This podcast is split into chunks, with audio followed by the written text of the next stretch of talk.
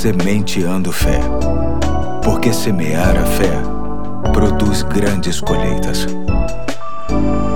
Hoje é quinta-feira, dia 3 de dezembro de 2020. Aqui é o pastor Eduardo e te convido a caminhar comigo mais um pouco na série Provérbios do Maior Mestre, lendo a segunda parte do versículo 48 de Lucas, capítulo 12, que diz: A quem muito foi dado, muito será exigido, e a quem muito foi confiado, muito mais será pedido. Todo mundo gosta de ganhar presentes. Mas há presentes que trazem responsabilidades. Quem ganha um jogo de ferramentas também recebe com ele a responsabilidade de usá-las nos momentos de necessidade. Se ganhamos uma casa, não podemos relaxar com os impostos e a manutenção. Enfim, se recebemos um presente e não fazemos uso dele, aquele que nos deu fica frustrado e o presente acaba se tornando inútil. Este é o princípio que move esta reflexão.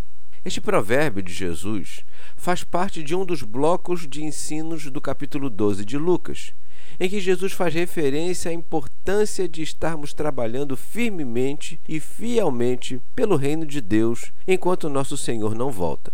Enquanto isso não acontece, o nosso Mestre tem colocado diante de nós responsabilidades, compromissos e papéis que precisam ser assumidos com seriedade. Daí vem a essência do provérbio que nos deixa bem ciente de duas realidades. Primeiro, Deus tem nos dado funções, bens e pessoas para, em nome dele, cuidarmos.